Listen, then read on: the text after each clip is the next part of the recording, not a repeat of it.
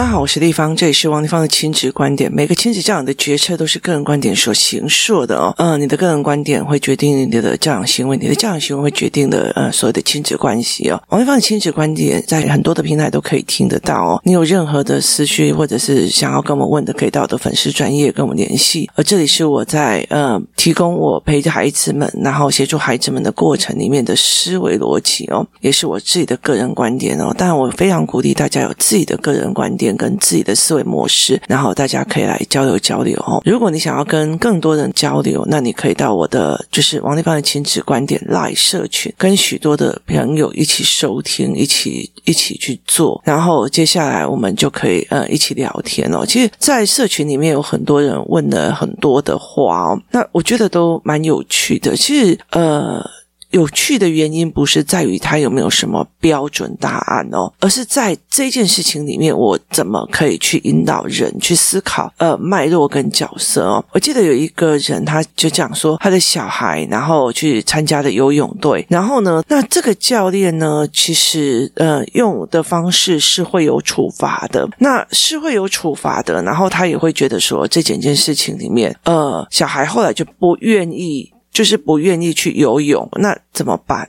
那小孩说：“为什么你不想去？”那小孩跟他讲说：“小孩跟他讲说，因为呢，呃，会累。然后第二个，他很害怕被。”呃，教练处罚就是游泳队开始密集训练呐、啊，然后结果做不好，小孩就会被处罚。大概过了两三次之后，就开始说我上课就会大哭小哭，但是还上完。那接接下来就是成绩有进步，可是每次要去上课就会哭哦。那他就说，呃，他觉得对游泳这件事情已经有心理压力了哦。那所以就算教练已经很久没有处罚他，他还是有噩梦存在。所以他就在问大家的意见哦。那我就问。可以问孩子是什么处罚吗？他就想说是捏手臂啊，戳一下，压入水中。爸爸来看是安全的，爸爸来看是安全的。可是小孩子不知道怎么想的哦。所以其实当他压入水中的时候，就有很多人在讲说：“哎，这这看起来很可怕，这样子哦。”那其实我觉得很多人在讲说：“呃，其实。”体育的训练，很多人是用这样子的方式在训练的，大部分都是严格操练操出来的。那他会觉得这是抗压力的问题哦。我我觉得就是体育是用严格操出来这件事情，我们要更新我们的思维模式去做的哦。台湾在上一届的奥运的时候哦，那像郭婞淳他拿到了举重的冠军的时候，那时候我记得是呃。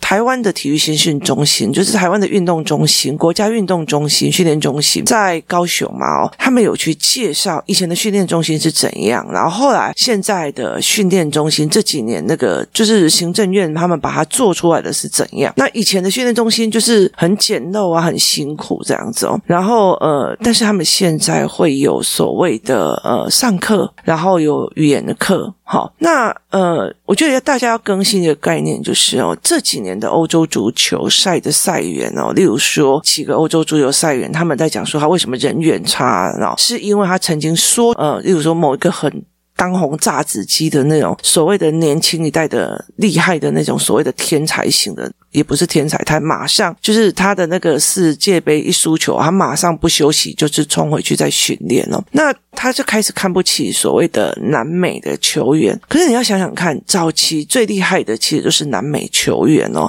因为足球是只要布包一包哦，拿来踢啊，罐子拿来踢哦就可以练的。它不像篮球，篮球要买得起有弹性的球，然后他要这样子练的哦。所以其实他其实是有一个经济门槛的。那南美其实它是早期的巴西呀、那些其实都是早期足球非常非常厉害的。可是为什么会导致现在欧洲的这些人他在看不起南美球员，然后就会耻笑他们这样？所以有一个呃巴西球员就讲说，现在也只有我们南美的球员才会把球传给我，其他人不屑。你知道为什么会这个样子哦？其实很大的一个原因就是欧洲他们在做足球的训练的时候，已经加入了所谓的战略思维，然后呃运动的科技思维。包括呃，我记得那时候郭兴纯就是举起来举重举起来的时候，他的肌肉，包括他身体上的所有的数据，马上传回台湾，然后诶马上就可以分析出来说哪里出了状况，哪里是怎么样，那些都是科学的知识，它都是知识点去凝聚出来的。那呃，例如说足球这一次，就是你除了他的训练之外，其实都必须要去被那些足球员看到机器跟科技跟电脑是怎么分析你的身体的、你的肌肉的，然后他又会开始在整个战场上的战略布局，也意思就是说。因为忍耐与训练而导致的所谓的专业，已经越来越不行了。就是我踢球踢得很开心，我踢球踢得很开心。所以像巴西他们在讲说，他们呃很多的巴西球员出去到欧洲杯的时候，他就会跟他讲说：麻烦你改掉你的花式踢球法。好，就是。我为了开心，我为了放，我有些有趣，然后就开心去的话，所以其实我后来才会理解出来，包括哈我们的新训中心，他第一件事情，他引进了电脑去协助这些哦，去怎么分析你的动作啊，去怎么分析你的怎样。那你有没有发现，我们这几年的国手哦，他其实英文都很厉害，为什么？因为他很明白的知道说，你未来会在世界的战场上被外国人访问或干嘛，所以他们包括英文也帮他们练，什么有帮他们练。然后台风也帮他们练，就是这些事情全部都让他们练。就不要想说今天记者问过，他英文我听不懂，我在那边哈哈哈哈半天你，光今天在哈哈哈哈半天。你知道，以求胜心强的运动员来讲，他光去运。image，他今天这种白痴回话，他就有可能去影响他的所谓的成绩表现哦。所以，其实在这整个过程里面，他把知识跟科技、把电脑，其实都已经进入到这一块里面。所以，其实我们在讲说，你就是忍耐、忍耐、忍耐，这不一定是对的哦。所以，其实呃，很重要的一件事情就是。在踢篮球的过程里面，在做很多事情的时候，很多人是不是把这一整件事情变成一个战略思维，而不是一个我该不该忍受，我害不害怕？就是你害怕变成最大。如果我今天把这个游泳，我是变成一个战略思维，像我女儿昨天在讲的，她把到哪个时候自由式的时候应该做什么样，再怎么样会延伸什么事情，变成一个战略思维的时候，她下水的时候，她不会害怕说我会不会喘不过气来，我不会呛水，我不会被骂，我不会干嘛。而是她他一直在思考哦，我那时候画的单子就是，如果自由式手在过耳朵的时候，应该要怎么？是吸气还是吐气，还是怎么样？还是换气还是什么？他会开始脑海里面有所谓的思维型的时候，他就不会去被他的恐惧给占有。所以其实他是这样子的在思维这件事情哦。所以我常常会在讲说，如果你自己要想看，就是以前就是真的就是苦练哦。你现在现在像那个呃菲尔普斯，就是游泳很厉害的那个，他其实他的全身，包括他们所穿的那种纱皮衣，为什么后来被禁用了？它是一个呃科技生物学的仿生术哦，所以它其实全部都是科技，然后所谓的呃专业领域进去到这一个程度哦。像西罗，他的食物、他的运动、他的什么都是专业的教练、专业的东西，然后再加上科学的训练，你科学上让着别人心里就觉得。哎，对哦，就是这个样子哦。所以，如果你真的是单纯呃运动，就是被骂、被打，然后抗压力来决定的，其实它并不会到一个非常大的一个。以现在来讲，你要去跟欧洲那种战略性思维的人，跟忍耐性思维的人，其实是完全会。进入了不同的层面哦。那呃，后来我就问他说是什么处罚之后，当然有很多人在讲说，啊，压入水里面很可怕啊，或者是说你现在呃喜不喜欢呐、啊，然后怎么样这样子哦。那后来我其实给这个爸爸的呃是两个盘面。那为什么我会在社群里面给两个盘面？因为他这是单一事件，它是单一事件，然后所以他。就是马上可以去看出来是什么样的状况。那你其实就是拿一张很大很大的白报纸，然后把所有的可能性弄进去哦。就是先把孩子帮他把脉络图理出来。找出我喜欢，你就跟我讲说你还是喜欢游泳，那你喜欢的理由是什么？你不喜欢的理由是什么？我们挑出来了嘛。例如说，我喜欢的理由是因为我觉得我啊，就是很有成就感。你看我们班我是用最好的，那成就感的后面是什么？成就感的后面是因为我有练，我有上教练课，别人没有。好，那我也感觉到我进步了哦。我去比赛的时候，我有进步啊。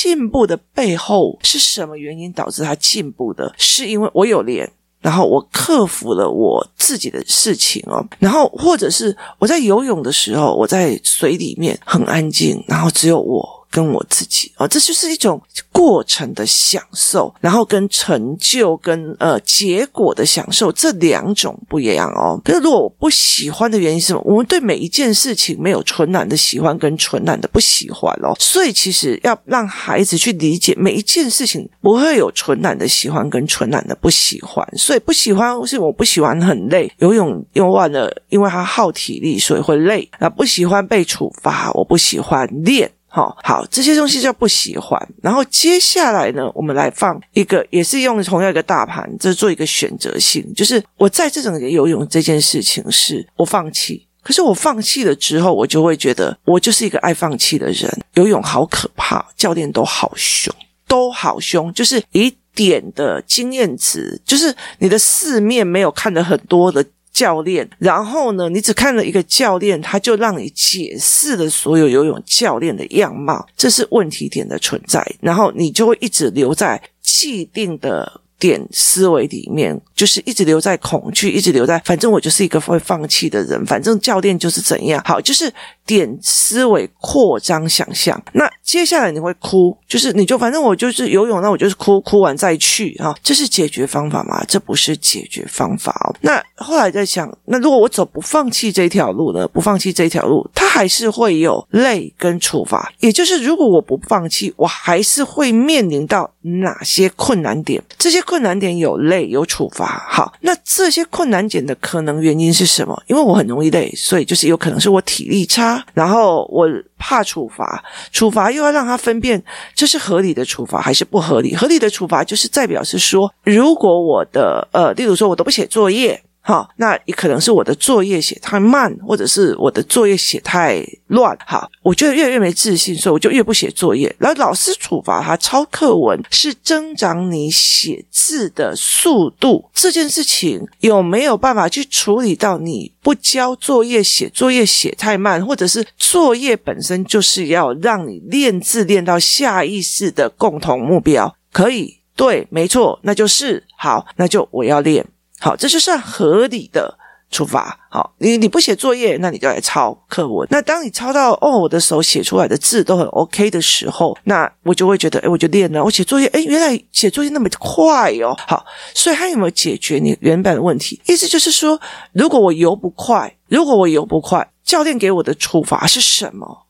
多练两圈，那我就可以诶 OK 嘛？你知道吗？我就觉得 OK，或者是多做什么东西，就是我可能多踢水几下哦。这个东西的出发有没有是一个合理性，而且是增长性的，增长到你的能力上的？好，那你看带小孩去判断这一点哦。然后，所以是让孩子是这样子在思考这件事情。那如果是呃，你可以增强体力，例如说增强体力的方式，或者是我用。用羞辱的方式有办法让我的能力往上吗？或者是说，哎，这件合理不合理？还有比例性原则，例如说，呃，我踢水踢不好。教练有办法把我的脚给扭断吗？因为我踢水踢不好，所以教练气起来把我的脚扭断，这是合理性吗？这就是比例性原则。我记得在 Podcast 的第一集跟第二集就有在讲比例性原则，是提供孩子去判断这件事情合不合理。然后我的身体损伤方式，例如说，它是不是会造成我的身体损伤，或者是造成我的羞辱感的伤害，本身无异于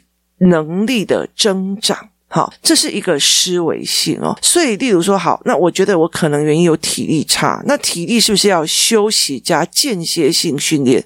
就是如果我今天是游了三十分钟，那我们就去先休息十分钟，然后下一次呢，就是游了四十分钟，再休息十分钟，下再下一次就是游了五十分钟才去休息十分钟。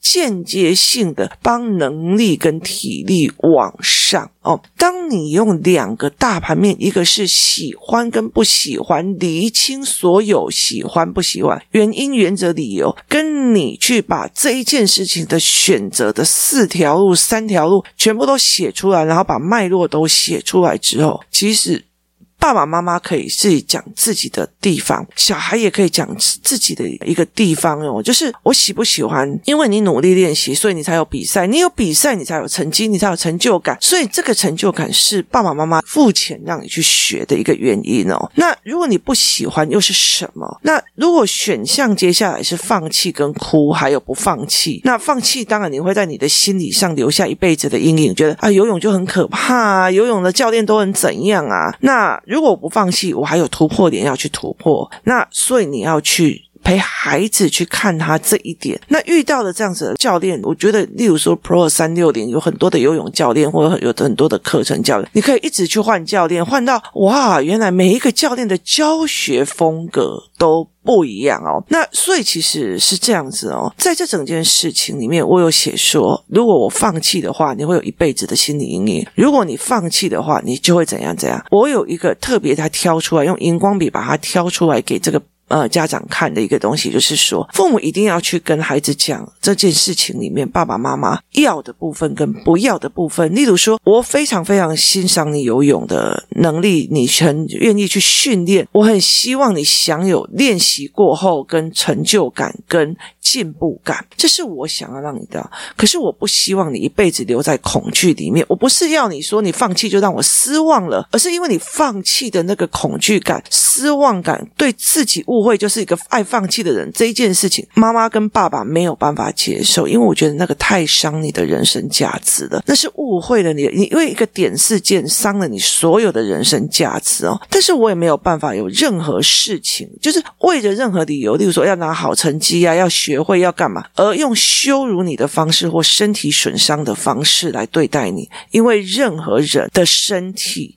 都是珍贵的，不能用任何的原因去伤害，更何况你是我的宝贝。好，意思就是说，当你知道了所有的体育赛事已经进入了所谓的科学体育训练的时候，你要了解一件事情，就是我会在想，为什么这个教练还留在羞辱式的教练？你就会知道说，哦，那这个教练不行，就是他没有对运动这件事情做思维上的改变与增长。所以我要不要这样子的人来教我？就是会游泳是一回事，知道游泳的科学跟游泳的逻辑跟游泳的教学进步法又是一回事。所以我要不要这样子的教练来教我的孩子？你一看就会知道，他用传统的方法，他用他自己认为对的方法在教。他的东西已经没有去看哦，别人游泳游到这么的厉害，原来是什么样什么的逻辑，他是怎么样的思维，他是什么样的战略，他没有，所以他认为只有凶，只有处。罚，只有把你压下水才可以学会，那我就知道哦，这个教练并不是增长型的教练，那我就会开始在想，那我要我的孩子的人生圈里面都是非增长性人格的人嘛，所以这就是一个非常重要一件事情哦。那很重要一件事情，当我们去跟孩子在讲说，那个那个人是为你好啊，所以他这样子处罚你又。安全性的，是安全性的，体育赛事都这样，这会容易让我是为你好而呈现一种暴力行为哦的后遗症哦，所以其实。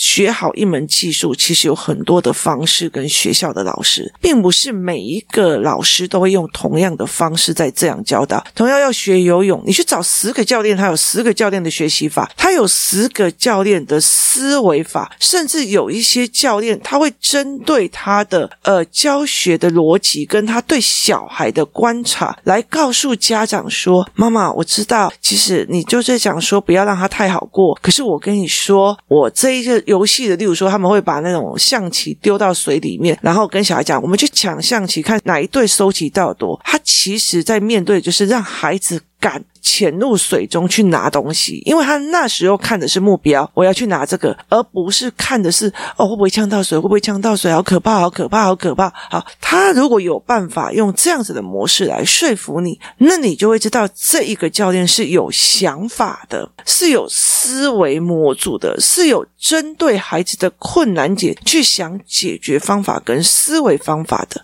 当你可以带着孩子去找十个教练做十件这样的事情，或者是。所以记不记得我那时候有在讲过？我那时候我的孩子们每一次去找教练，我们也会是这样子找；找英文老师，我们也是这样找。来十个，来二十个，来三十个。所以其实后来，其实我的小孩不会再讲那个老师很机车呢，那个怎样怎样怎样的，而是他会讲说那个老师的教学方法不适合我，因为他很清楚一件事情，就是不同的老师，同样一个课程，不同的东西，他有一百种教学方法跟思维模式。所以像我的儿子，他会跟我讲说：“妈妈，学校老师在教，我都。”听不懂，然后我就说那怎么办？他就跟我讲说，那我用我懂的方法找出来，我们自己学会好吗？那我就说，那你为什么不要骂老师？他说，可是班上的人听得懂，那就代表他适合大多数的人。然后我只是不适合，那我但是还要学这门学科，所以我要用另外的方法，或者是自学，或者是怎么样？就是所以你再去跟孩子在讲是这一门学科的教学方法有很多种，精进人生的方法也非常多种，这个过程。成其实比结果更重要哦，所以其实在这整个思维里面，这个孩子的思维里面，你盘面做出啊，去让他知道，你只要一点点的反应，我们就会大张旗鼓的去陪你思考，陪你把脉络理清楚，陪你把思维理清楚。站在孩子这一边，很大的一个原因是协助他把思维脉络理清楚，这也就是盘面思维最大的一个优势，就是让你稳下来吧。我是不是还有？没有考虑到的，我是不是还有没有思维到的？我是不是还有没有想到的？这才是一个让我觉得，诶，可以去带领孩子走的一个路径，可以带领孩子去思维的一个角度里面。我们要了解一件事情哦，其实所谓的分享欲，称所谓的苦难哦，就孩子回来跟你反映的说：“妈妈，我不想要去游泳了。”好。这个东西它是一个求救，你所有的语言，所有的当下都会变成他下一次要不要再跟你求救的一个基点，或者是十年后，也就是十一岁的时候，十一岁或二十岁的时候，会不会跟你求救的一个基点哦？如果每次都在想说，妈妈那个人哦，他竟然怎样怎样怎样对我啊，那应该啦，应该就是你做错了，应该就是怎样？好，这一点就是不行的哦。那像我以前就会这样讲，哦，原来有这种人哦，原来有那种人，那你要怎么应应呢？我可以陪你怎么应应呢？我可以陪你想怎么样的选择方法呢？好。这样的一个点再去做，所以如果其实也很重要的一件事情是，他其实哭着哭着也去把课上完了。这件事情就是你再怎么不甘愿，你还不是做完的哦。所以这件事情也是我们值得要有思维的。啊，你嫌你让嫌个被洗啊，你不是该一个谁我一个啊？这是同样的一个逻辑思维的哦。其实我们就是没有办法跳出那个圈圈。你为什么？因为我们的认知价值就是在这里哦。我们一直传来的认知价值，可是苦不苦？苦。所以其实在这整个过程里面。我们在很多的行为处事里面，我们传达给孩子什么样的认知价值，它是一个非常重要的一个概念哦。所以，像我们工作室，其实有很多的妈妈，我就跟他讲：“哎，你现在开始要找家教了哦，你家要干嘛？”很大的原因是让他们去看每一个人的教学方法不一样，但是我要不要这个学科？学科的精进是学科的精进，老师的教学方法是老师的教学方法，课题分离。我要这个学科，但是这个教练的方式不是我能够接受的。如果孩子就觉得我就是不要离开这个教练，我就不要离开这个教练，那他就是认为反正去到别的教练也都是一样的。然后另外他。没有那样自信心，背叛人，他觉得背叛了这个教练，或者背叛了他的队友，或者是没有办法去面对这一块，还没有自信心去另外一个教练那边或另外一个朋友那边，他还觉得可以交到朋友。那这就是小孩在传递的一个讯息。所以我们怎么去做，怎么去协助孩子，怎么去看这个孩子的状况？其实我觉得脉络图拉起来，让他看懂哦，原来我的爸爸妈妈不是说我不能忍耐，而是他不希望我停在半路。中的时候，成就感不但没有拿到，还来自卑，还来痛苦。我原来我知道了，他明明知道说，他知道我的身体是不能被伤害的。那当孩子可以理解到这一点的时候，其实亲子关系他才有办法。借由事件处理之经验而增长彼此的信任感，听懂哦？借由事件处理之经验，我的爸爸在面对我不想去游泳、被游泳的人欺负的时候，这件事情之经验的经验哦。我上次跟我爸爸讲游泳这件事情的时候，我爸爸怎么做的之经验而去增长或。减低亲子关系之间的信任感，或者是增长信任感。我上次因为游泳这件事情跟我爸讲，我爸很认真的把所有的盘面都做出来了。我觉得我做任何事情，我爸爸好厉害，竟然可以帮我把整个盘面做出来的思维，让我爸好厉害，他可以做思维的。所以他就增长了对你的信任，因为事件经验值产生，他对你认知而影响的亲子关系信任度之增长。如果这件事情是爸爸妈妈这样处理的，好，拜托好不好？体育就是这样子啊，被羞辱长大的体育就是这样练的。我跟你讲，你就是这样练，因为这件事件而导致的，我的爸爸就反而觉得我就是蛋。好，所以反正我跟他求救，到最后倒霉的还是我，减低了。我们亲子之间的信任度，哈，所以其实，在很多的概念里面，是事件语言到最后是增长还是减低亲子关系信任度，这才是最重要的一个点。在孩子十岁之前，如果这件事情没有做好，后面全部都是叛逆期，因为他不相信你。啊，后面全部全部都是叛逆期，就算他后来诶也不会跟你叛逆了，也不会干嘛。我常常跟他讲说，我，现在算不算叛逆期？他说我到现在还算啊。我现在不理我妈妈的这个行为，如果放到十四岁，本人还是个逃家少女啊，有什么不一样吗？没有嘛，只是我还可以养成自己，就是代表我不是，反正就是不想跟我妈读。其实心态跟事件是一模一样的哦，所以要去思维这件事情，它会一直一直都属于疏离与叛逆哦。今天谢谢大家的收听。我们明天见。